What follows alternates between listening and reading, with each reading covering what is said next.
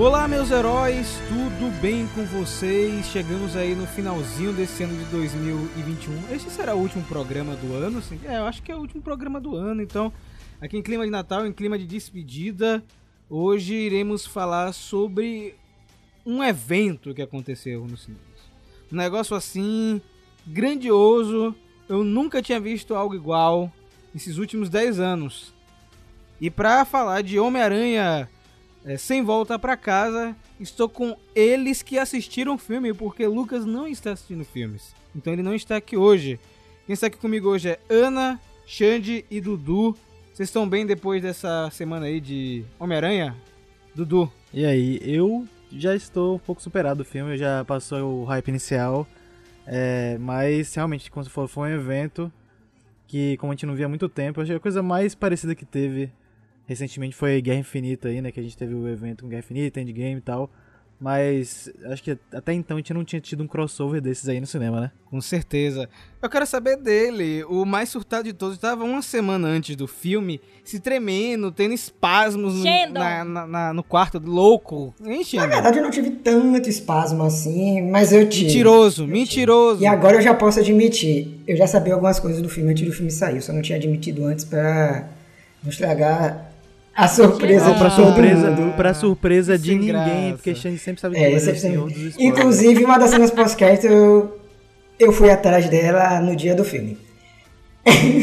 Quer dizer, Xande, ele quer estragar a experiência dele mesmo. Muito pelo contrário, é eu sou o tipo de pessoa que acredita que o spoiler apenas aumenta e enriquece sua experiência.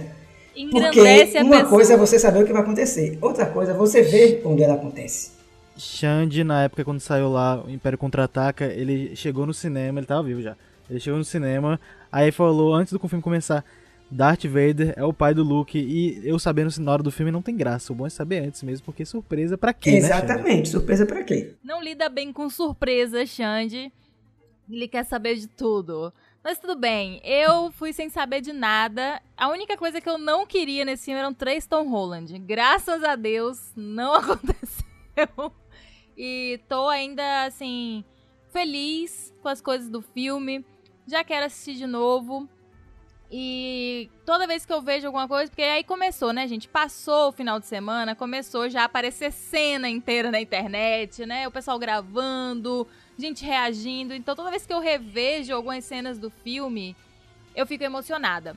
Mas assim, antes da gente entrar no próximo bloco, eu acho que é muito importante a gente avisar todos os navegantes aqui, né, que estão na nave, é, adentrando o Megaverso, que este podcast terá spoilers. Então, se você não assistiu o filme, pare agora.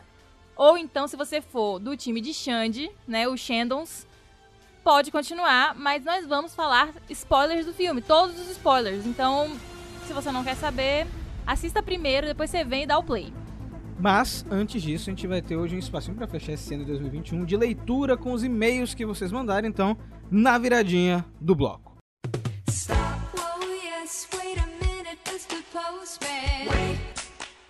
Vamos agora para a nossa leitura de cartinhas de e-mail, né? Um evento, porque nós estamos agora finalizando o ano e nós estamos aqui para saber o que vocês acharam do Heróis do Megaverso nesse ano de 2021. E para ajudar nessa minha jornada aí de pegar cartas, eu convoquei Xande. E nós temos aqui três cubos mágicos. E dentro de cada cubo mágico tem coisas. E Xande vai ter que adivinhar em qual cubo mágico estão as cartinhas. Boa sorte, viu, Xande? Ó, tem um que pode decepar seu braço, okay. viu? Então, eu vou escolher o cubo do meio. É isso aí não, Xande, peraí. Não, não, mentira. Vou, vou colocar aqui. É esse mesmo, Xande, é esse mesmo. Aqui, é esse. aqui é a cartinha. Peguei a cartinha. Deixa eu ver aqui. Olha, essa aqui, galera, você fechou o olho, não Fechei fechou porque... o olho. Ah, acho bom. Esse é do Kleder Coelho, referente ao Heróis do Megaverso 11, aquele sobre adaptações. Nós comentamos adaptações de tudo, quadrinhos, jogos, etc. Olá, heróis e heroínas, como vão? Aqui quem fala é o Kleder, tenho 37 anos e falo de São Paulo, SP, São Paulo, que Xande em breve vai estar tá aí, né? Xande vai viajar, vai deixar a gente aqui em Salvador e vai para São Paulo. Verdade. Traga mimos, viu, Xande, pra gente, por favor, viu? Dudu quer um, um boneco, Dudu, ou um quadrinho? O que, é que você quer, Dudu? Eu quero um boneco, um quadrinho e você pode trazer também um carro pra mim, tá bom? Obrigado, valeu. Um, ou um. Quando é aquele negócio que a gente come lá na Liberdade? Eu quero um lamen quente. Eu quero momo lamen. Um momo lamen quente, viu, Xande? Ó. Respondendo a pergunta do Rafa, minha adaptação favorita de todos os tempos continua a ser Senhor dos Anéis.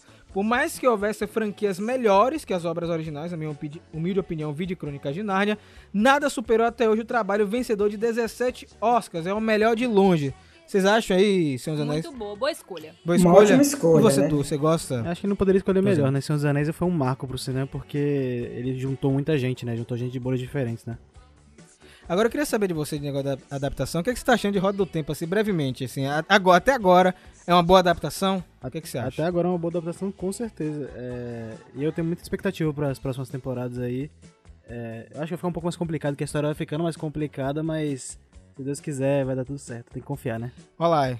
Então, eu também concordo. Acho que Senhor dos Anéis é um negócio assim fantástico e não tem como mentir, né? Ele tá 20 anos do primeiro filme, continua assim, criando uma fanbase gigantesca. Agora, o que eu gostaria de ver adaptado, o Kleber botou, seriam as obras do Leonel Cadella, conhecida como Trilogia da Tormenta. Histórias da Lore de Tormenta, um cenário fantástico de RPG ba- brasileiro baseado em fantasia medieval. Não sei como seria, mas gostaria de ver uma trilogia cinematográfica ou mesmo em série, onde cada livro seria uma temporada. Eu concordo. Eu acho assim, Tormenta é um material muito bom pra quem não conhece. É um material de RPG daqui. Eu tenho o manual, aquele de capa vermelha, com as histórias de Arton, Niele. Inclusive, um personagem que eu sempre uso no meu RPG é o Sandro. O nome dele é Sandro, que é o maior ladrão do reinado, um gatuno aí do universo Tormenta. Não sei, será que, né, que dá pra rolar a Tormenta aqui no Brasil? Quem sabe a Netflix não pega para adaptar, já que né, nos países estão sendo escolhidos projetos nacionais e aí bota, vira uma série, uma animação, um filme. Quem sabe Tormenta aí não é adaptado. Inclusive, fica aí uma dica pra um próximo programa aí, falar de RPG. E ele botou assim: no restante, muito obrigado pelo trabalho maravilhoso que vocês fazem aqui no Hub. Um grande abraço e até a próxima. Um abração, Cleda. Achei ótima a sua dica aí de Tormenta. Xande, eu embaralhei as caixas. Isso que eu ia falar, não pode deixar no mesmo lugar. Ah, Rapaz, embaralhei as caixas. Eu vou, Bota aí a mão, eu vou- Xande. Coragem, eu vou viu? pegar da esquerda. Vamos lá, né? Pronto. Aqui, ó. Caramba, Xande é um cara que tem sorte, viu? Porque nenhuma eu coloquei ácido sulfúrico. é, E na outra vai ficar pro próximo programa, que eu não vou revelar o que tem. Essa aqui é do Pablo Pereira, referente aos programas 11 e 14, 11 adaptação, e 14 aquele de Star Trek, onde o Lucas e o Fred deram uma aula aqui pra gente. Ficou eu e Ana aqui só observando, assim de longe, né? Oi, meu nome é Pablo, sou de Minas Gerais, tenho 20 anos, já sou um 20 constante do Mega Power, e há pouco comecei a ouvir o Mega Hero também, então você fez o certo. Tem que ouvir centro de comando e vim pro Heróis do Megaverso. Atualmente tenho começado a realizar um dos meus sonhos que tinha acabado, mas acabava perdendo o ânimo, que é assistir Star Trek, todas as séries possíveis. A jornada é retada, viu, cara? Eu comecei a ver a série clássica e atendeu muito às minhas expectativas. É uma série perfeita que equilibra aventuras espaciais com lições sobre a raça humana e discutindo questões muito antigas, que é ótimo, pois sou gosto muito de filosofia. Estou vendo sempre quando posso, equilibrando a vida de estudos e trabalho, mas sempre com o mundo de Power Rangers também em dia. É, é- é complicado, né, gente? A gente tá aqui meio que. A gente tem que gravar vídeo, assistir, às vezes ler um material, e às vezes a gente tem que fazer material sobre aquilo. É, é complicado. Você, Xande, que é um cara que lê bastante coisa e assiste, consegue conciliar aí sua vida aí de jeito normal, né? Que a gente chama? Como é que é? Ah, eu consigo, gente. E se a pessoa tiver um bom manejamento de tempo, a pessoa também consegue. Por exemplo, esse ano eu consegui ler 66 livros. Olha, rapaz. A gente. Xande é um péssimo exemplo, tá? Só vou dizer aqui, porque ele tem o, o Ka- Kage no Xande no Jutsu, porque ele bota vários mini Xandes e ficam lendo ao mesmo tempo. Uma Imagina, pessoa, imaginei, Dudu. uma pessoa- Vários uma Xandinhos, pessoa tá normal não consegue ler e assistir tanta coisa quanto ele, não, viu? Esse aqui é um monstro. Eu ainda vivo, tá? Eu ainda tenho uma vida pessoal e acadêmica também. Então, Olha, inclusive o Xande está formado, gente. Parabéns pra Xande aí no próximo programa, vocês mandam aí que Xande agora está formado, o TCC de Xande foi, foi ótimo, viu? Ó, e aí o, o Paulo coloca, e coloquei no assunto podcast 11 porque incrivelmente eu concordo com o Rafa e eu quero muito uma adaptação de Mega Man X, Mega Man X5, que é o jogo que eu mais joguei na infância. Me deixaria muito feliz ter uma adaptação, inclusive, né, Xande? Né não? inclusive a Netflix vai fazer, né, um filme em live action de Mega Man. Vamos esperar pra ver como é que vai ser isso daí, né? Porque como não vai ser série, então não tem o problema de ser cancelado, graças a Deus, né? Tem que ser Vin Diesel ou The Rock fazendo Mega Man, né? Porra. Isso é muito bom. Aí, se fosse The Rock, não seria puro aço, seria pura pedra. Nossa, ah, parabéns. Uh, uh, pô, seria legal o Holland de. Quer dizer, não sei. Enfim, é, enfim, tenho amado alguns papos mais abrangentes para todas as franquias, mundo de cinema, desenhos, animes, pois gosto de todos esses conteúdos. O papo de vocês, descontraído e contando informação, me prende mais. Já, já estava gostando muito desse formato com centro de comando e aqui não foi diferente. Dudu, Xande, todo mundo, vocês fazem minha ida pro trabalho no ônibus ser um poço de risada de quebra-cabeça de quebra-cabeça. Obrigado demais por isso. Também já tive um e-mail lido no centro de comando e repito o que eu disse. Obrigado pela existência do trabalho de vocês. Dudu e Xande é a alegria do Pablo aí durante a saída pro trabalho. Tenta, obrigado né? você, porque tenta, sem né? você aí a gente não estaria aqui, é. né? E é isso, a gente tem que dividir nossa frustração e nosso ódio com Exatamente. do nerd com alguém, né? Exatamente. Então é isso, né, galera? Muito obrigado aí pela leitura de cartinhas porque agora a gente vai balançar nossas teias e vamos para Nova York, porque o negócio tá pegando, tem vilão, tem aranha e tem o universo aí se partindo ao meio. Então vamos, galera. Uh!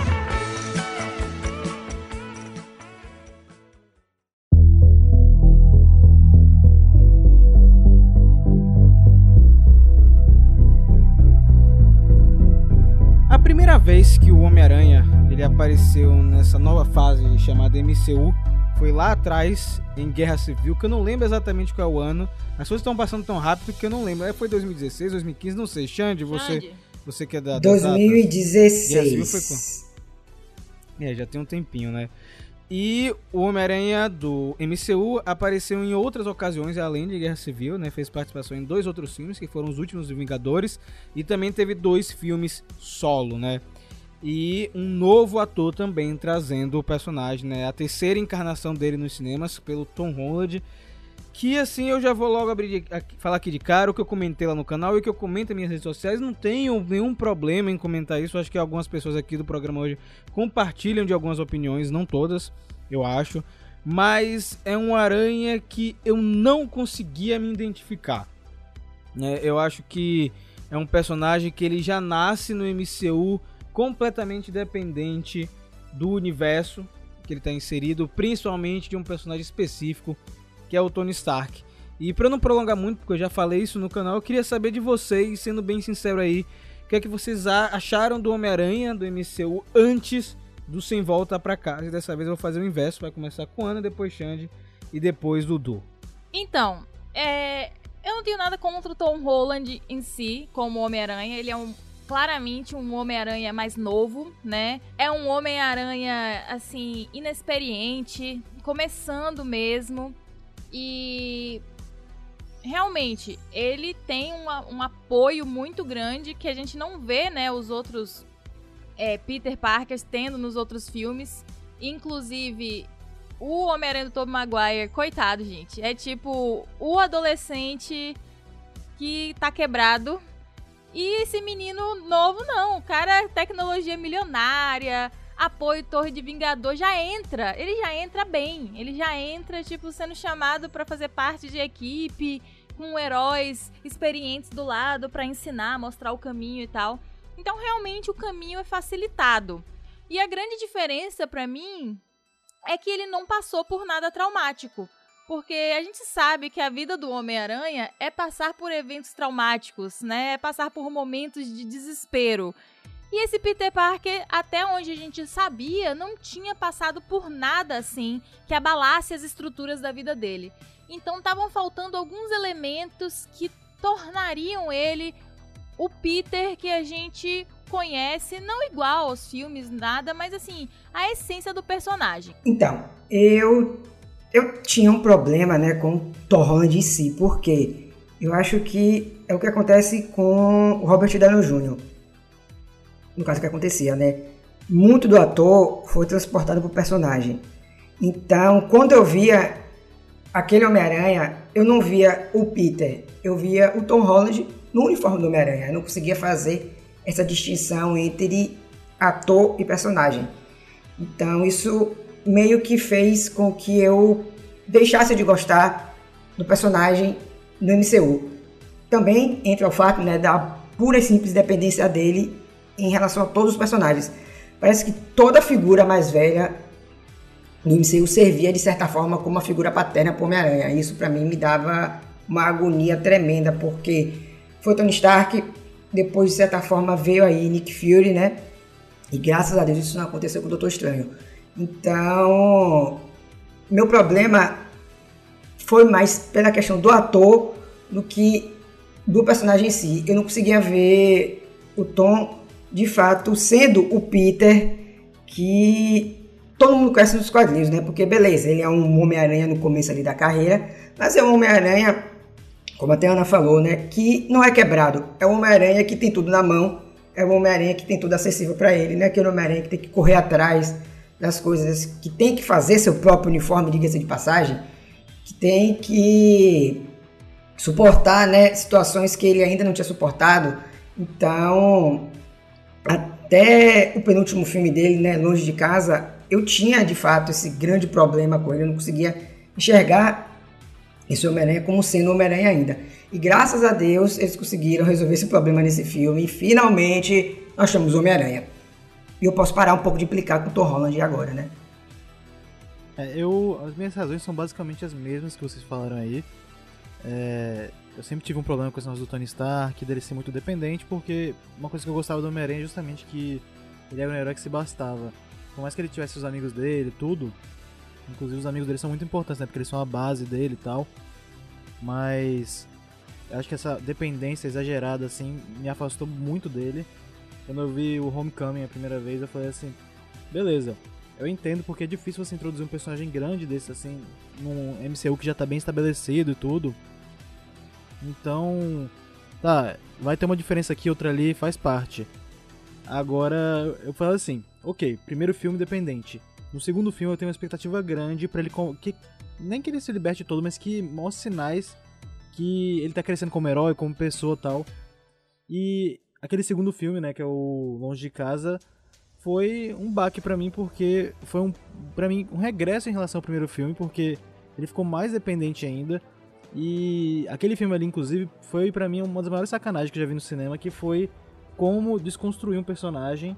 E eu falo desconstruir porque Homem-Aranha, como a gente sabe, tem algumas coisas que definem ele como qualquer personagem. E durante o filme, tiveram vários atos que a Marvel fez, a Marvel e a Sony, para tirar as coisas que faziam o Homem-Aranha ser Homem-Aranha, para ele virar um, mais um menino ali que é um, pro, um protegido do Tony Stark, mesmo com o Tony Stark morto já. E e no final do filme você não conseguia nem mais reconhecer o personagem, porque tudo que veio dele veio do Tony Stark, veio da, da tecnologia Stark.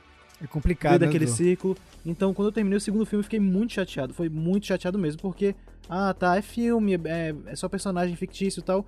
Mas, pô, a gente se liga com os personagens, a gente quer ver eles bem e tal.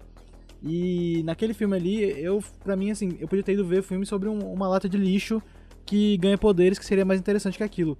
Então, essa, essa, esse afastamento do personagem foi uma coisa que me, me chateou bastante.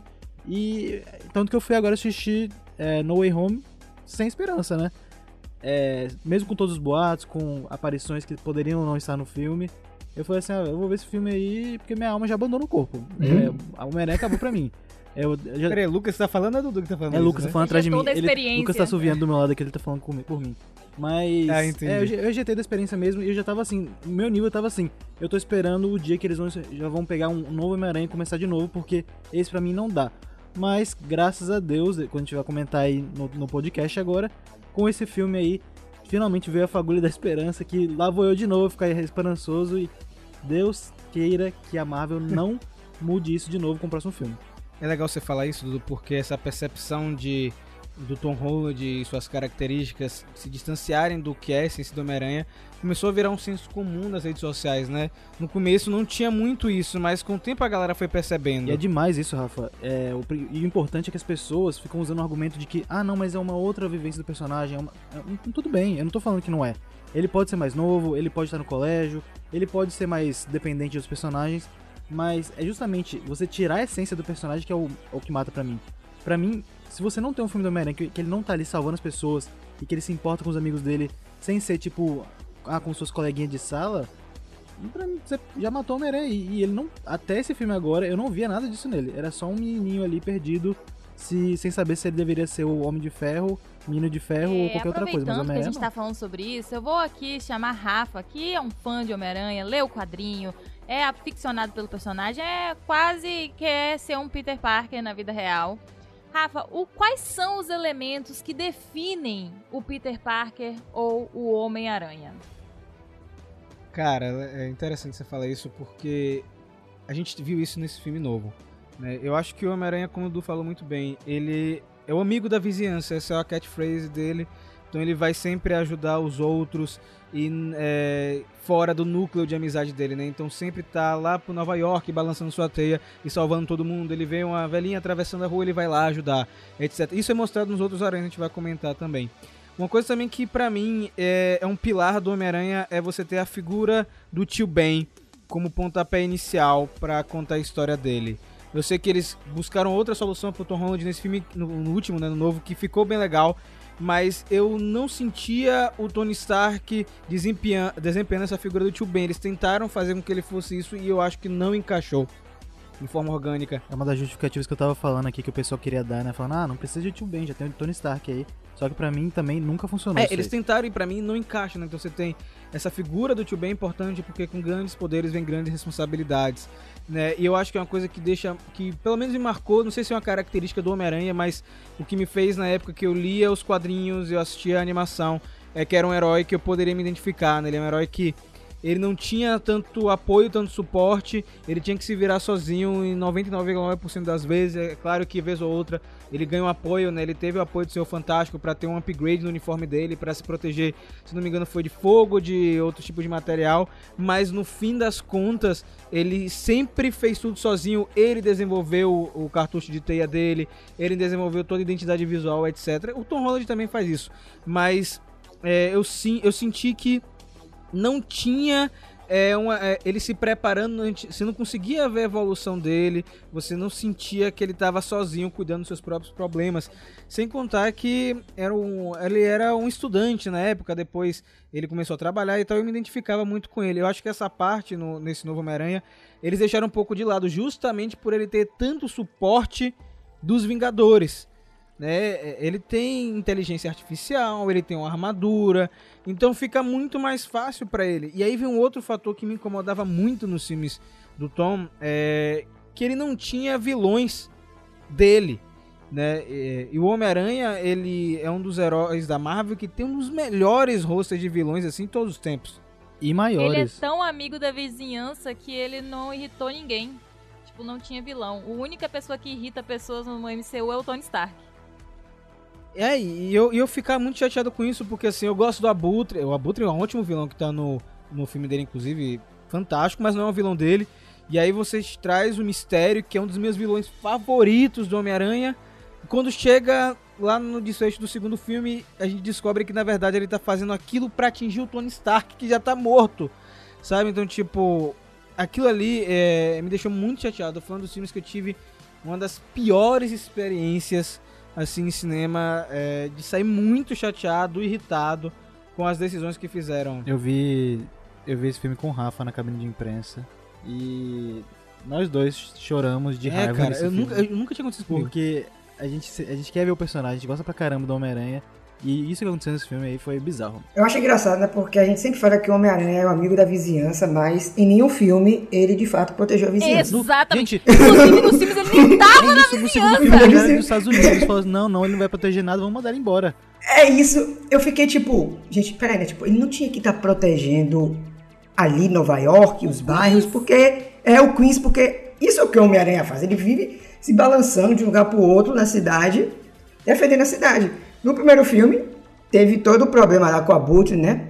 Beleza que, de certa forma, entre aspas, ali, né? Defendeu Nova York. A gente pode forçar um pouquinho assim. Piscadela. Mas no segundo...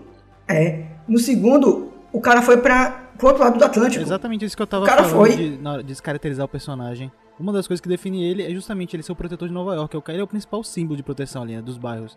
Aí você tira o cara do, do, do, terreno dele, pelo amor de Deus. É isso. É porque você tira o personagem do contexto dele no, em um segundo filme, que ainda está se desenvolvendo, joga ele pro outro lado do Atlântico. Sim, Xande, sim. Com vários outros personagens que não. Gente, Nick Fury não precisava estar tá ali. Maria Hill não precisava estar tá ali.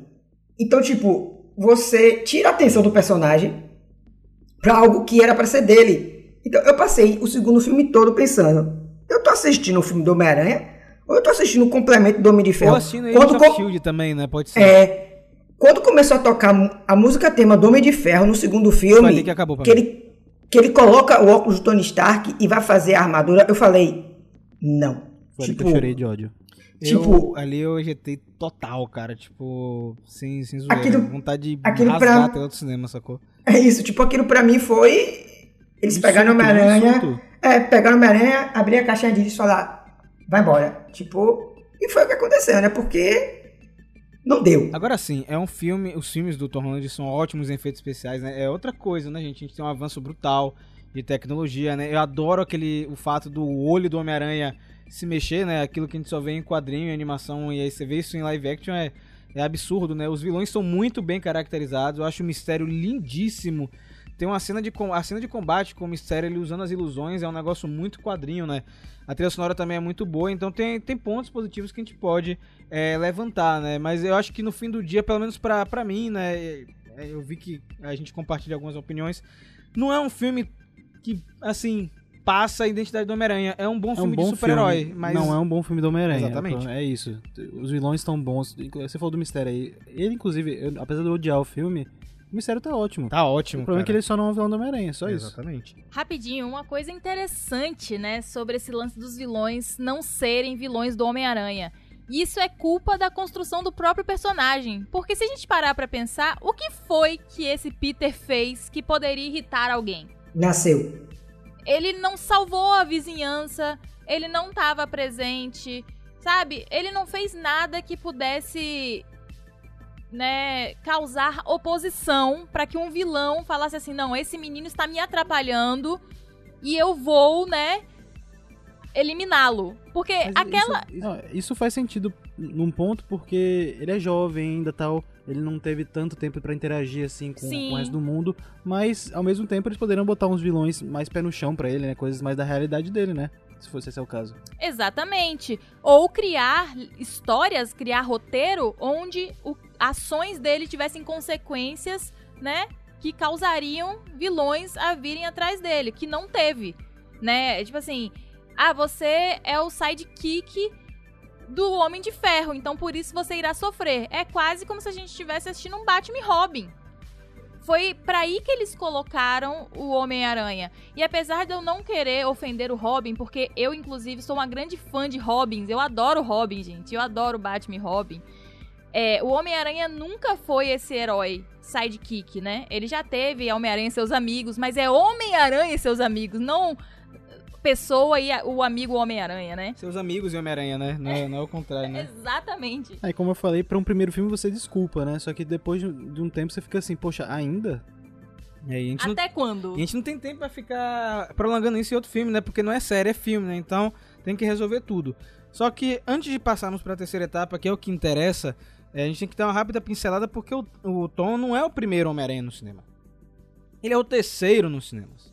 Né? Em live action, nós tivemos aí o Tobey Maguire no início dos anos 2000 e temos aí no meio dos anos 2000 o Andrew Garfield, né? Então temos aí nos anos 2010, né, basicamente. Então, é, nós tivemos duas encarnações que pra muita gente ainda tá guardado no coração, né? São personagens que marcaram muito. E eu queria que vocês rapidamente falassem é, desses, dessas duas encarnações que nós, tiveram, nós tivemos previamente, né? Antes de entrar em Sem Volta Pra Casa. Dudu, vou jogar pra você essa aí agora. Bem rapidinho pra mim, o Toby, o legal dele foi justamente por ter sido o primeiro, assim. E por. Acho que muita gente que tá hoje em dia acompanhando o meio nerd cresceu com esse Homem-Aranha, com essa imagem de Homem-Aranha. E por mais que ele fosse bem diferente dos quadrinhos em vários momentos, eu acho que aquela questão da essência tinha nele.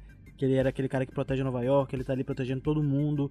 E a vida de Peter Parker dele é horrível, porque ele se dedica tanto ao papel de Homem-Aranha que isso pega ele ali. Então ele fica carismático por isso, né? Pra ele ser um excelente herói. E os filmes são bons. É, já o Andrew Garfield, vários problemas de roteiro. Filme, os filmes dele, por mais que seja Homem-Aranha, tem coisas legais, a essência tá lá. Tem várias coisas ruins também, infelizmente. É, mas o lado positivo é que o Andrew Garfield ele é uma pessoa muito carismática, né? Então é fácil você se ligar nos filmes dele, de você gostar dos filmes. E esse pra mim é o ponto forte. Tobey Maguire, ele, acho que pela a figura do herói, num momento que a gente não tá tão familiarizado com Homem-Aranha assim no cinema, né? Porque tinha, tinha animação, tinha quadrinho e tal, mas pro cinema é a primeira vez. E o Andrew Garfield depois com uma coisa mais carismática, mas infelizmente um roteiro mais fraquinho. E você, Alexandre Teixeira, vulgo Xandão Então, eu vou falar algo que provavelmente algumas pessoas não vão gostar, mas vamos lá. Eu gosto bastante do, do Homem-Aranha do Tobey, né? Por sinal, pra mim, Homem-Aranha 2 é um dos melhores filmes de super-heróis já feitos. Nada vai conseguir superar aquilo dali, né? Porém, às vezes eu tenho a sensação de que muito do que se coloca em cima do Tobey não é simplesmente pelo fato dos filmes dele serem bons, mas pela questão puramente da nostalgia. Eu sei, gente, nostalgia é uma coisa legal, concordo. Mas eu acho que puxa muito por esse lado. Eu não estou dizendo que eu não gosto do Tobey, né? eu adoro ele. Porém, se eu tivesse que escolher né, entre meu Homem-Aranha, minha encarnação favorita, acho que sempre vai ser a do Andrew Garfield. Realmente, como o Dudu falou, os filmes eles têm muitos problemas. Aquele lagarto mesmo do primeiro filme, até hoje eu tenho pesadelos com ele, não de uma forma boa, diga-se de passagem. Mas, como o Dudu também falou, o Andrew, ele é um ator carismático, né? Tipo, você consegue se ligar com ele, por mais que o roteiro do filme seja literalmente uma porcaria. Eu gosto das atitudes do Homem-Aranha dele, eu gosto da ação presente no filme dele. A cena dele lutando contra o Electro no segundo filme é maravilhosa, apesar do filme ser uma bosta, é maravilhosa. E ele também tem momentos de alguns momentos de drama do filme que até hoje me pesam, né, como a própria morte da Gwen. Então, eu acho que cada um desses dois, eles serviram a, ao que foi proposto, né? Em cada, cada um desses anos, porque o, o do Tobey, ele veio ali na esteira, né? Do que começou a ser as adaptações de fato super-heróis que nós conhecemos atualmente, né? Saiu meio que junto com o X-Men. E o Andrew é algo mais atual, por assim dizer, né? Meados dos anos 2010, por ali. Então, eu acho que cada um tem seu, sua importância, né, seu papel, e serviram para poder também sedimentar né, o que vinha a ser o Homem-Aranha né, do Tom Holland. É, pegando aí já o gancho que o Xande deixou, é, eu acho que lá nos anos 2000, né, quando filme de herói era algo esparso, era algo que não não era blockbuster. Saía um ou outro, mas né? Nem tudo era um fenômeno, não existia uma indústria de cinema de super-herói. E aí, quando X-Men e Homem-Aranha saíram, que foi ali dois, um 2000, 2001, um negócio assim, bem juntos um do outro, isso revolucionou o cinema. Revolucionou o cinema de ação, revolucionou é, a parte de computação gráfica. Por mais que por exemplo, os filmes do Tobey estejam um pouco datados, você ainda consegue passar o CG várias vezes, vários momentos do filme. Mas além da parte técnica, né, e da parte de indústria, eu acho que o filme do, do Homem-Aranha, principalmente por ser um herói mais acessível, né? Porque X-Men era para ser acessível mas da forma que eles trabalham X-Men no cinema, não fica acessível, eles não conseguem acertar o tom de jeito nenhum. Mas Homem-Aranha, é o Peter, é uma coisa que você consegue ali é, se identificar. Ele é um estudante, ele tá tentando ganhar a vida, ele tem problemas de relacionamento, ele tem que balancear a vida civil com a vida de herói dele. Então você se liga muito. E eu acho que os filmes do Tobey tiveram essa importância, tiveram a importância de ligar as pessoas a esse universo do super-herói. Falando do Tobey em si, é, ele é muito, assim, é um Peter Parker estranho, né? Ele é awkward, sabe? É, sei lá, ele é esquisito, ele é meio nerdão, assim. Não é, é exatamente a encarnação de um Peter Parker que todo mundo gostaria de ver. Então, às vezes, eu entendo as pessoas que não curtem muito. Particularmente, ele é meu Homem-Aranha favorito. Eu gosto do, do coração bom que ele tem. Isso é sempre falado nos filmes e tal. E eu acho a coreografia do Aranha dele a mais bonita de todas até hoje. Né? O pessoal que trabalhou na coreografia, nas poses, na fotografia do filme, eu amo. O Andrew Garfield, para mim, foi difícil porque eu não conseguia me desligar da figura do Tobey, tava muito fresco para mim ainda. Não tenho nada contra, inclusive eu amo a Emma Stone de Gwen Stacy. Eu sou apaixonada, eu acho que não teve casting melhor. Mas ao mesmo tempo, eu acho que o Peter do Andrew passou por momentos traumáticos demais. Assim, o cara é sofrido, sabe? O pessoal do, do roteiro falou assim: vamos esfolar esse menino. E ao mesmo tempo não teve, né, a parte vilanesca muito boa, muito bem elaborado, tanto que tem até piada no filme novo sobre isso, a gente vai comentar. Mas é basicamente isso. Antes de a gente entrar agora no filme, vou dar rapidinho meu, comentário sobre, né? Eu acho que o Tobey tem os melhores filmes de Homem-Aranha e o Andrew, ele é meu aranha favorito, assim, no cinema do Peter Parker. A figura do Peter Parker, para mim, é a do Andrew Garfield, né? O que mais me lembra, o quadrinho mais lembra é o Homem-Aranha em si, embora o Tobey ele me lembre de certa forma a animação dos anos 90, que foi a animação que eu comecei assim. Então eu acho que os dois se complementam e é isso que é bacana e o que a gente vai ver em Sem Volta para Casa, que já começa.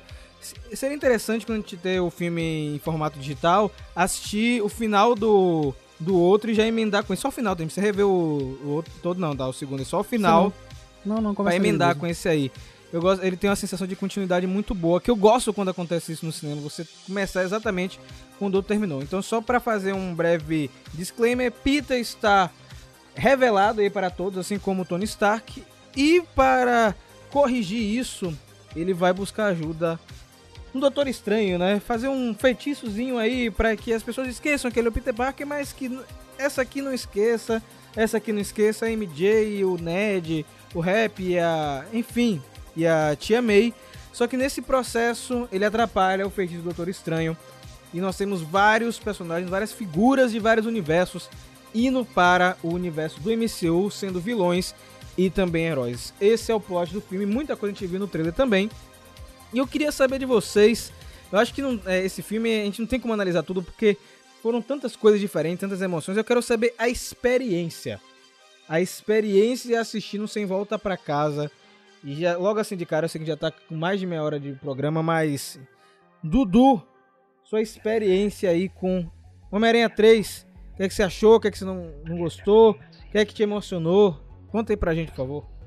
Acho que a experiência de todo mundo foi meio pautada pela, pelo fato de que todo mundo já sabia que o Andrew Garfield e o Tom Maguire estariam no filme, né? Porque é, isso foi vazado cedo e por mais que não tivesse nada concreto dizendo que eles estavam... Na verdade tinha, mas por mais que não tivesse nenhuma certeza absoluta que eles estavam no filme, todo mundo sabia. Então, a gente já foi ver o filme esperando isso, esperando eles aparecerem. Só que aí, é, até isso acontecer no filme, eu tenho várias ressalvas com o filme. Porque é, essa parte mesmo do Doutor Estranho foi um pedaço do filme que eu achei que ficou meio esquisito. É, eles estão usando o Doutor Estranho demais como alívio cômico no MCU. E eu não entendo por quê, porque Benedict, Benedict Cumberbatch é um ator ótimo. É, ele consegue ser sério, inclusive ele é mais sério do que brin brincalhão em várias coisas. E ele tá ficando muito palhaçadinha e tal. Então, nessa parte do filme eu fiquei assim, tá, ok, eu aceito o que tá acontecendo, mas do jeito que aconteceu e como o Doutor Estranho ficou um negócio quase como uma peça de decoração no filme, eu achei esquisito, porque assim, beleza, botaram o Doutor Estranho no filme do Homem-Aranha. Tá. E foi só um, um degrau para chegar no momento que é legal do filme, né? E foi só isso. E antes dos Homens-Aranha aparecerem, a gente vê os vilões, né? É, que eu achei muito legal a gente rever, principalmente os do Maguire, que eu tenho. Que todo, acho que todo mundo é mais ligado com eles, né? É, ver o William Dafoe de novo ali como o Duende Verde é fantástico, né? Porque o cara. Parece que o cara nasceu pra viver isso, né? Porque ele tem cara de vilão. Ele tem cara de mal, apesar dele ser super gente boa. Inclusive falam, né? Que no set ele fazia todo mundo rir. O cara é brincalhão, ele é muito sério com o trabalho dele. Mas foi muito bom ver no cinema ele. O Dr. Octopus também é muito, muito, muito legal mesmo. É, ainda mais ver um arco que, que liga diretamente com o Homem-Aranha 2 do Tobey Maguire. Tipo, então é uma continuação quase que direta ali. E manter o personagem justo. Mas esse encontrinho de vilão no apartamento com o Peter Parker foi muito esquisito. É, não gostei da tonalidade e tal. E eu tava já pensando assim nesse momento do filme, assim, falando, meu Deus do céu, pelo amor de Deus, que não sejam três Tom Holland, que realmente tem os outros dois. Porque, como eu falei, a gente sabia, mas não sabia, né? Então, pelo amor de Deus, que eles apareçam e tal. Aí naquele momento que o Andrew Garfield aparece ali, o Homem-Aranha dele, o cinema, né, explodiu, todo mundo ficou louco. E com razão, né? Porque, como eu falei antes, um crossover desse nível assim nos cinemas foi uma coisa que a gente nunca viu nem imaginou, né? Então foi, foi muito fantástico assim ver os homens aranha aparecendo, tanto o Maguire depois também. É, fora as brincadeirinhas ali que foi às vezes demais também. É, eu acho que a, a, nostalgia supera tudo aí, qualquer probleminha de roteiro que tenha tido. E não tem como descrever é, quão legal é ver três Homem-Aranha lutando juntos. É, eu, inclusive, gostei pra caramba daquela cena que eles estão os três ali lutando na Estátua da Liberdade e eles começam a trabalhar juntos. E assim como aquela sensação de ter visto Spider-Verse, né? Você ter vários Homem-Aranha entrando. É, mesma coisa aqui, só que com Homem-Aranha que eu já conhecia, né? Com, com rostos que eu já conhecia, que eu queria ver juntos. E que eu tava com saudade, porque quando é que a gente imaginou que a gente veria de novo Tobey Maguire no cinema? Andrew Garfield de novo no cinema, como Homem-Aranha, né? Então, eu acho que a, surpresa, não que não tinha surpresa nenhuma, mas essa surpresa. Mas surpreendeu, assim, né? Tipo, é surpreendente, é. Foi pra mim um, grande destaque do filme. E Gostei da frase. É a surpresa, não falei, surpresa que é surpreendente. Gostei. Teve, teve, tiveram problemas, não teve, mas é um filme excelente. é, não tenho o que falar mal, porque. Olha. Porque essa, essa jornada que eles fizeram com os aranhas aí, e trazer pro cinema, e trazer os vilões também funcionando tudo no- na história do filme, é, funcionaram muito bem. E pra mim, foi muito legal, muito legal mesmo. Mas o principal do filme foi o Tom Holland lá, o Homem-Aranha dele, sair da casca de menininho ali e finalmente virar um homem. Você, você vê que ele tem uma passagem no meio do filme, que inclusive é a morte do tio Ben, né? Que é, a Marvel disse em vários momentos que não precisava ter, e teve, que foi com Tia May no caso. É, a cena foi muito triste e tal, mas era um momento que ele precisava, que eu senti que precisava pra ter uma, muda- uma mudança nele, pra ele poder virar um personagem dele mesmo, porque até agora ele era um menino genérico que tava ali vivendo uma experiência legal. E pra mim esse que foi o grande destaque do filme, por mais que todo mundo só fale agora do Toby do Andrew, é, o que eu mais gostei do filme foi justamente o Tom Holland, que eu, eu falava tão mal antes desse filme, e com esse filme eu comecei a gostar dele. Olha no final ali, aquelas cenas do final, eu fiquei assim. Aí, eu- aí eu queria chorar de felicidade ali.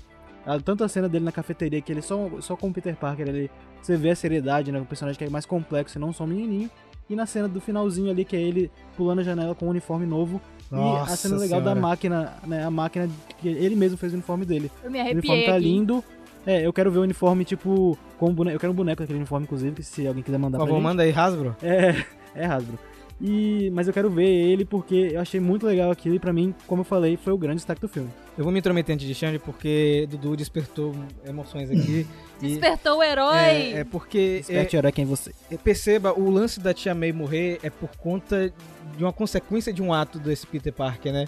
No momento que ele leva os vilões pra dentro do apartamento lá, ele, é, ele tá arriscando uma parada, né? Tipo, por mais que essa cena eu ache ela um pouco bagunçada, com momentos de humor que pra mim não fazem tanto sentido, é uma cena que prepara para o que vai acontecer, né? Porque ele tá colocando ali o Duende Verde, o Octopus e o Electro, todos em um mesmo lugar. A gente sabendo que o Duende Verde é um personagem absurdamente perigoso. Ali outra- dos três é o um mais parêntese perigoso. Quem é que chamaria o William Dafoe pra entrar Eu no não. assim, sem Eu ele, né? Exatamente. Deus é mais, que medo. Inclusive, gente, eu vi uma frase no Twitter que é o seguinte, sobre o William Dafoe e o Duende Verde.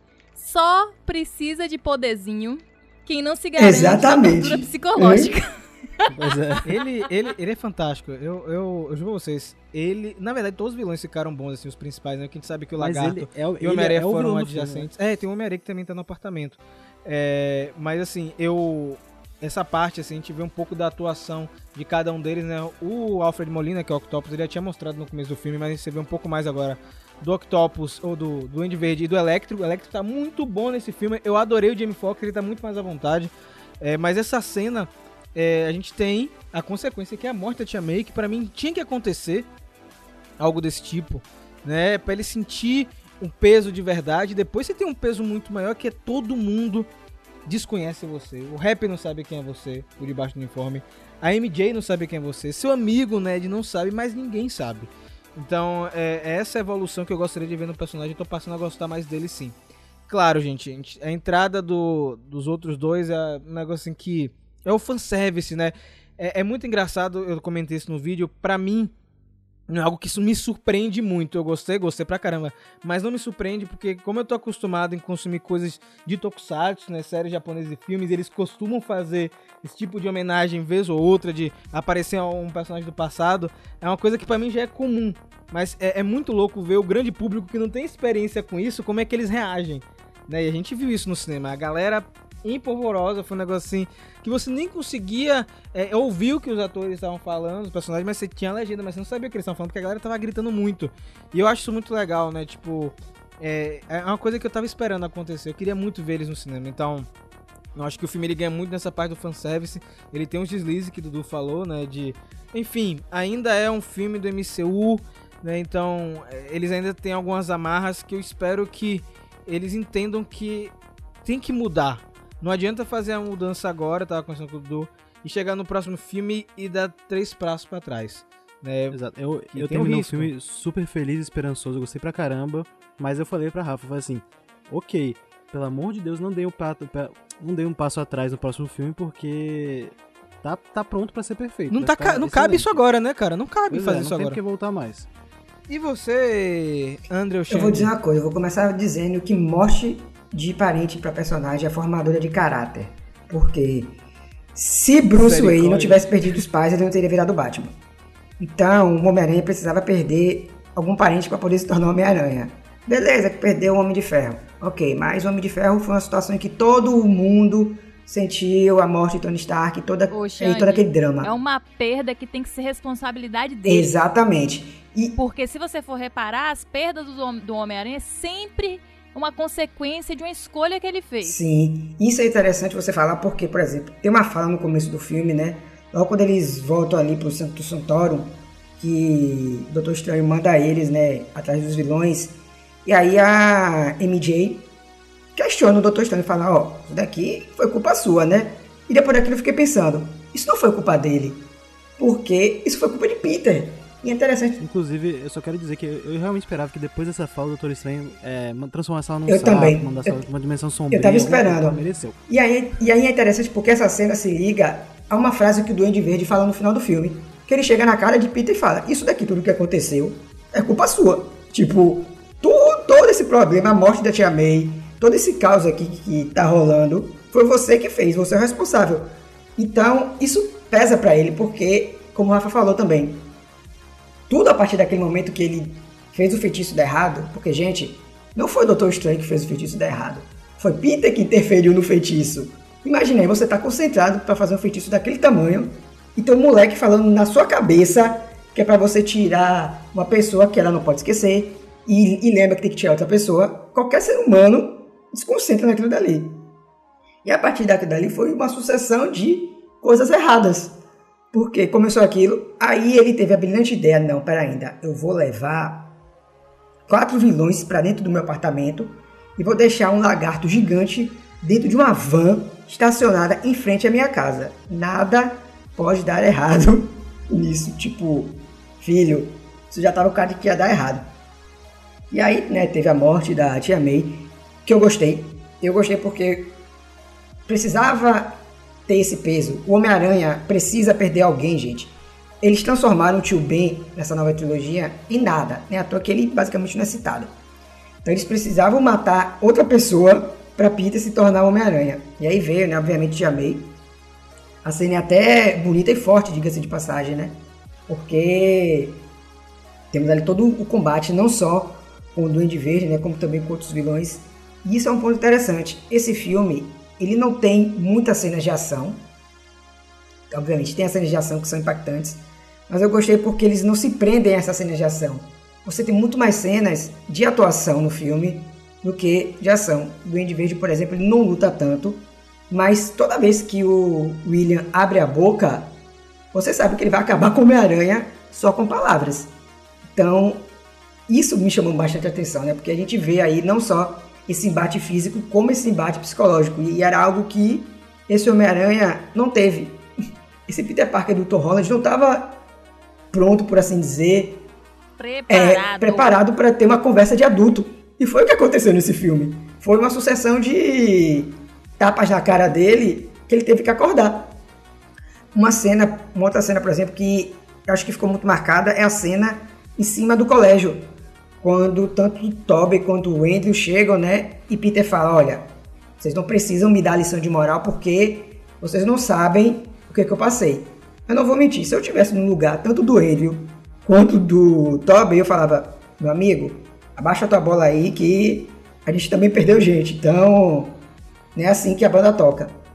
Mas, realmente, isso tudo serviu para a construção do Homem-Aranha, né? Serviu para transformar ele finalmente Homem-Aranha, o Homem-Aranha que tem que, que tem que costurar o próprio uniforme, o Homem-Aranha que tem que correr atrás do cheque para poder pagar o apartamento dele, porque ele é quebrado agora. O Homem-Aranha que tem que é, hackear basicamente né, o sinal da polícia para poder saber o que está acontecendo em Nova York.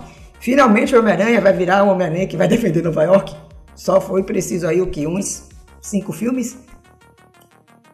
Isso. Seis, né? É, não, porque eu tô contando também já as participações especiais dele ali em. Em, é, seis é, filmes. em outros filmes. Seis filmes. Então, tudo isso serviu né, justamente para construir finalmente essa história de origem para Homem-Aranha.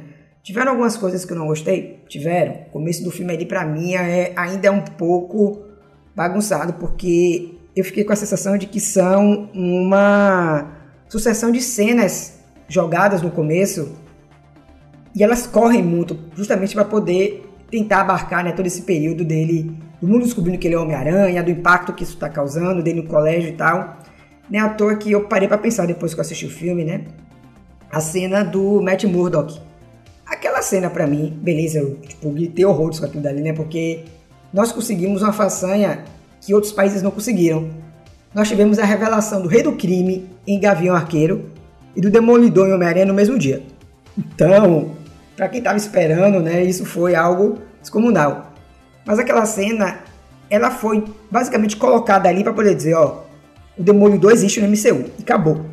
Porque se você tira aquela cena do filme, o filme transcorre normalmente. Não faz é, diferença. É isso, tipo. Outra coisa, Xande, você falou que também foi uma sucessão de cenas meio bagunçado. Realmente, agora que você falou, eu tinha esquecido dessa cena, porque tava tanta coisa acontecendo que eu esqueci que tinha Demolidor no tá filme. Tá vendo? É isso, tipo, ele tá ali pra poder dizer, ó, eu sou seu advogado, mas você vai precisar de alguém mais capacitado para poder resolver esse problema, porque isso vai piorar. E acabou, é isso. Tipo, e aí não piorou é mais uma vez, ele não precisa lidar com a consequência. É, é tipo, exatamente, não foi pro tribunal, não aconteceu nada. Só. Homem-Aranha, longe das consequências. É, longe das consequências. Só a. Só o público, né, que começou de fato a cair matando em cima dele, né? Interessante porque teve uma cena logo no começo, é literalmente no começo do filme, quando o JJ tá falando, né, que Peter Parker é Homem-Aranha, é o inimigo, o público número um. Inclusive maravilhoso. E tal. E aí Peter vai salvar a MJ, né, da multidão. E aí quando ele puxa a MJ, uma mulher fala: "Ai, o Homem-Aranha me agrediu". Gente, se eu fosse Peter naquele momento, eu teria voltado. E teria agredido a Agressão física é crime. É isso, Xande. tipo, eu teria agredido a mulher só porque ela falou que o Homem-Aranha agrediu ela, sendo que o Homem-Aranha Apesar disso ser, apesar disso ser irritante, impressionantemente, eu acho que se tivesse acontecendo no mundo real, ia acontecer exatamente Sim. assim, porque as pessoas estão assim hoje em dia, velho, insuportáveis. E aí, tipo, começa toda a loucura, né? É, a casa dele, jogam pedra e tal. E esse começo do filme, na verdade, eu fiquei pensando, o filme, parece que em certo ponto você tem dois filmes dentro de um filme só. Porque você tem um filme até, até o momento que a May morre, você tem outro filme depois que a May morre. Tipo, você tem deixa eu me intrometer, porque é exatamente sobre isso que eu vou falar. Ouvindo vocês falando, eu tava aqui divagando e talvez, talvez, não sei se foi intencional ou não, eu acredito que pode ter sido. É, essa divisão é exatamente isso que Xande falou. São dois filmes. É como se esse terceiro filme do Homem-Aranha fosse um filme de transição para a nova fase dele, né? Porque a gente sabe que foi confirmado aí, sei lá, uma, uma trilogia com Tom Holland, ou seja, teremos Peter Parker formado, é, universitário, fotógrafo, quebrado, enfim, etc. Como a gente já tá acostumado, né? Todo mundo já sabe. E talvez esse filme tenha sido um filme de transição. Porque, ouvindo vocês falar, é, fica muito claro que a primeira parte do filme é como se fosse aquele filme do MCU com vários personagens e o Doutor Estranho e os vilões e um monte de coisa acontecendo, o Demolidor aparecendo. Como o Xande falou, uma sequência de imagens e acontecimentos sendo jogados na tela sem parar. E o Tom Holland, né? Tom Holland, coitado. O Peter Parker perdido, sem saber o que fazer, sendo guiado pela May, sendo guiado pelo rap, sendo guiado pelo minimamente ali pelo advogado, né, sendo guiado pelo Doutor Estranho, tendo que ouvir os vilões, né, fazendo aquela decisão de ah, não, eu vou salvar esses vilões, que é isso que a gente faz e tal. Ele não toma nenhuma decisão por ele mesmo, né? Assim, não, eu vou fazer isso. Tem a MJ, tem o, o amigo. Então, assim, ele tá naquele turbilhão do MCU tipo, recebendo apoio, ajuda, sugestão de 300 pessoas ao mesmo tempo, mas não parando para se ouvir. Não parando para ver, não, peraí, o que que eu quero fazer? O que que eu vou fazer? Qual é o plano? Não. É sempre ele dentro de um furacão. E aí, quando tem a cena que a May morre, é como se o filme entrasse num silêncio. O turbilhão parasse, né? O que é engraçado, porque dentro da cabeça dele, ele devia estar com um furacão dentro da cabeça, um turbilhão. Ele devia estar completamente perdido. E aí tem a cena que para mim é a passagem da tocha, é como se ele tivesse tipo, agora você ganhou a chave da cidade para ser o Homem-Aranha, que é a cena lá do colégio onde os dois Peters, né, contam que eles passaram pela perda e como a perda transformou é, a vida deles de herói, né? Eles passaram a ver as coisas por outra perspectiva. E eu acho que foi exatamente isso que eles quiseram mostrar, porque a partir daí o filme é outro. É outro filme totalmente diferente, né? As decisões, né, é, usar o que esse Peter Parker tem de vantagem, por exemplo, eu achei o máximo aquela hora que eles estão na Estátua da Liberdade lutando e tá dando tudo errado, porque o Homem-Aranha, ele é acostumado a lutar sozinho, então na hora que ele tem que lutar em equipe, é complexo para ele. Só que esse Homem-Aranha, né, do Tom, ele sabe lutar em equipe porque ele faz parte dos Vingadores. Ele lutou com os Vingadores mais de uma vez. Então, ele usou essa expertise, que é um plus que esse Homem-Aranha tem, para ajudar na luta. E era isso que, né, pegar os pontos fortes desse Homem-Aranha, juntar com os outros dois e eles conseguirem lutar juntos. E isso para mim foi muito inteligente.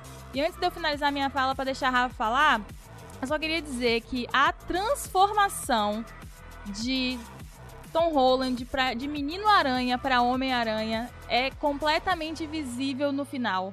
Quando ele fala não, é pode fazer o feitiço como era para ter sido feito desde o começo, todo mundo vai esquecer e ele vai lá e resolve não sentar e contar tudo pro Ned, pra MJ.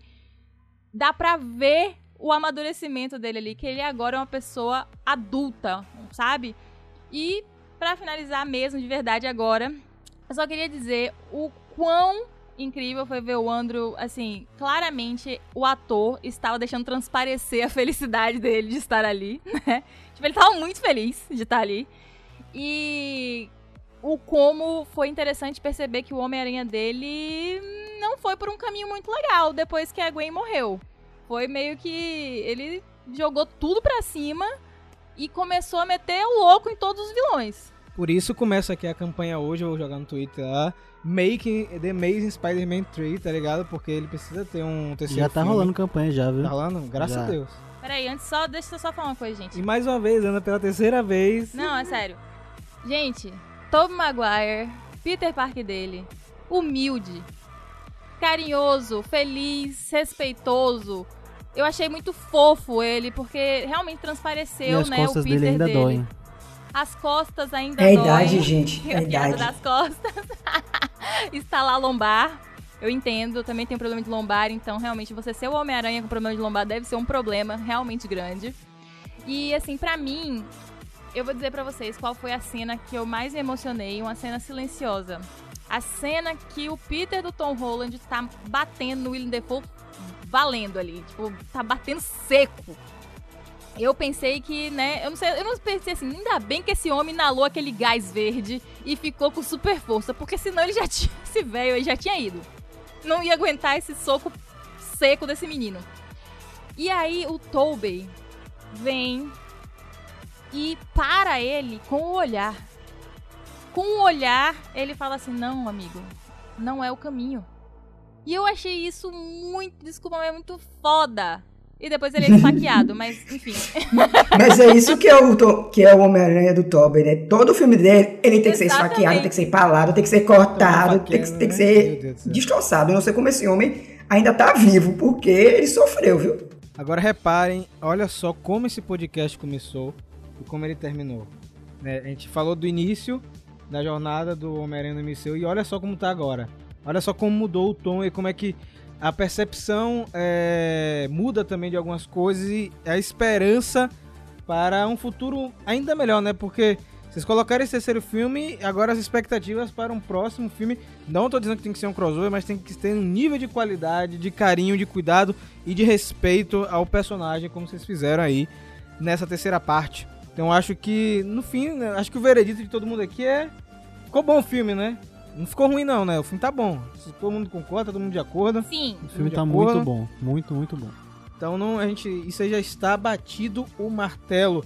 E aí, só para fechar o nosso programa de hoje, em uma frase, expectativa para o futuro. Ana, Marvel. Com grandes poderes, vem grandes responsabilidades.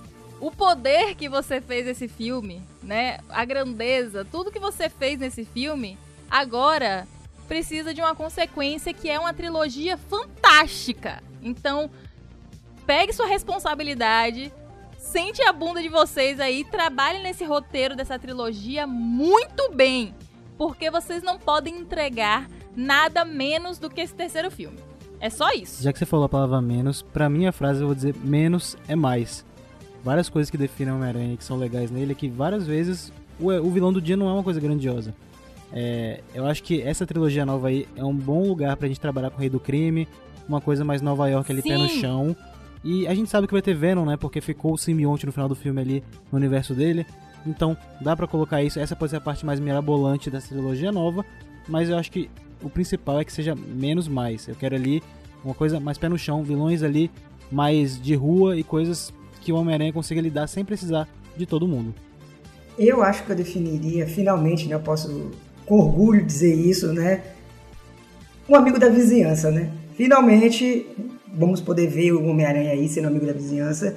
E Marvel, pelo amor de Deus, não erra a mão de novo. Como já falaram aqui, o menos às vezes é mais. Foca no núcleo do Homem-Aranha, que é um núcleo enorme. Nós já temos aí o Rei do Crime introduzido de novo no MCU. Usa isso, né? Trabalha mais esse lado do Peter salvando de fato a cidade. Do Peter criando seus vilões. Do Peter interagindo, né? Do Peter tendo que sofrer, tendo que ser freelance no Clarim Diário. Lidar com, com É, gangue também, lidar né? com gangue. Então, tipo, trabalha com o Peter, um pé no chão. O Peter nos bairros, o Peter em Nova York, não tira o Peter desse núcleo, porque E coloca o Demolidor, por favor. Eles precisam aparecer não só o Demolidor, como o Tocha Humana também, viu? Mas isso aí vocês. É, isso aí vocês podem esperar um pouquinho. Mas dá pra se fazer um trabalho melhor agora em cima do Homem-Aranha, né? Já que você teve essa oportunidade de dar um meio que um reboot no personagem, porque foi isso que esse filme foi. Ele foi a chance de você passar o, o apagador no que foi feito, né? Falar, ó, temos a oportunidade aqui de desenvolver o personagem agora direito. Então, utiliza isso. Senta com calma, faz um roteiro com calma, né? Não precisa ser um roteiro grandioso, não precisa ser um Vingadores da vida, não precisa aparecer todos os personagens da Marvel de novo, né, gente? Pelo amor de Deus, né? Dá um tempo também, né? Segura aí a, a rédea. Então, trabalha direito, trabalha certo, faz com carinho, que no final a gente pode ter, né, aí um novo No Way Home, mas não em questão de grandiosidade em si, de participações, mas em, questão de um roteiro muito bem, não tão bem trabalhado assim, né, mas bem direcionado, bem feito e de uma forma que agrade todo mundo, como foi esse filme. Até porque, né, gente, agora o Homem-Aranha está realmente sozinho. Tipo, agora ele vai ter que se virar. É ele e ele. Então, uma coisa muito legal que esse negócio que a gente falou do reboot, né? Antes ele tinha o apoio de todos. A todo momento tinha alguém dizendo pra ele como fazer e o que fazer. E agora ele tá completamente sozinho. E reiterando a frase que Xande disse no carro, voltando do dia da pré-estreia, foi: Eu nunca fiquei tão feliz de ver uma máquina de costura Sim. em um filme. Com o nosso Homem-Aranha costurando seu próprio. desenhando e costurando seu próprio uniforme. E escolhendo não voltar pra aquela amizade com a MJ, pelo menos não naquele momento, e o Ned, e ficando sozinho pra resolver a vida dele sozinho. É isso que a gente quer ver nessa nova trilogia. E por favor, chega de MJ, vamos botar Felícia. E aproveitando, eu já dou aqui a dica pra Marvel para colocar o próximo título do filme. Pode se chamar Homem-Aranha sem ninguém em casa, né? Porque só vai ter ele sozinho. Não, não. Chega, chega de nome de casa no título, não aguento mais o trocadilho, não. não tenho dinheiro para pagar a conta da minha casa. Eu acho que vocês já comentaram assim o que não só eu, mas acho que o público no âmbito geral quer é que continuem fazendo o que deu certo nesse filme. Não adianta voltar atrás, como a gente falou, tem que manter os elementos que fazem o Homem-Aranha ser o produto que ele é, entende? É, eu acho que é assim que ele cativa. Então o que eu gostaria que eles continuassem é manter o que foi feito no final desse filme. Eu quero ver uma sequência daquilo ali. Eu quero ver as consequências dessa perda que o Peter Parker teve com a sua tia, dessa consequência que ele teve de perder as pessoas que ele gostava, não fisicamente, né, de ter apagado a memória. Então eu só espero continuidade, Marvel. E ameaça cósmica agora não. Tá, por favor, deixa a ameaça cósmica para mais daqui a uns 5 anos ou mais. Tá, quando tiver um outro crossover tipo Vingadores, mas deixa Peter brigando aí com os assaltantezinhos e tudo mais. Deixa a ameaça cósmica pro quarteto, né? Que é o que eles precisam. Deixa lá, deixa lá.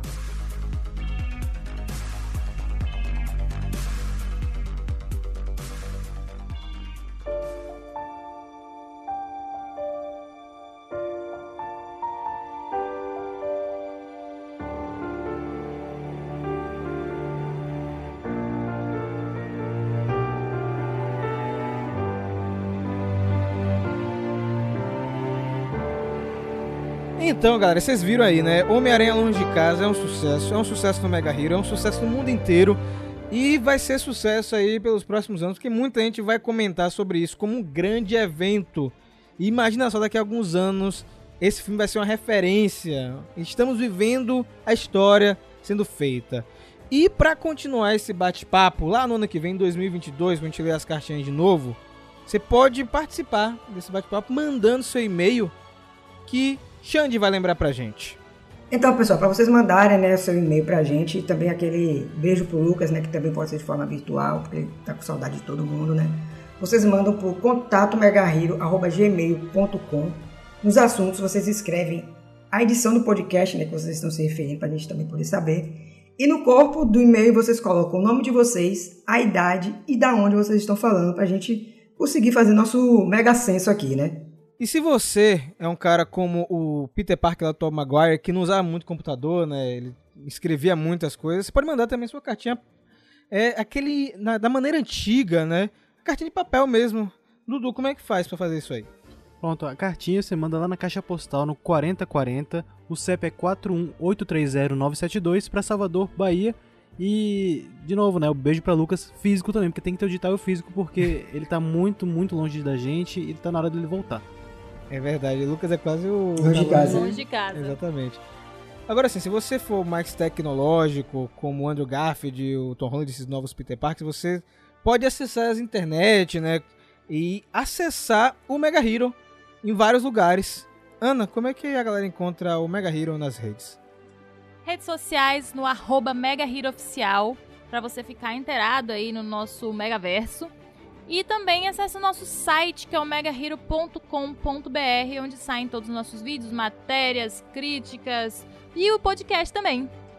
Exatamente, galera. Foi um prazer imenso bater esse papo com vocês, Homem-Aranha, e também, é claro, essa jornada aí do Heróis do Megaverso em 2021. A gente se vê no próximo ano e desperte o herói que é em você.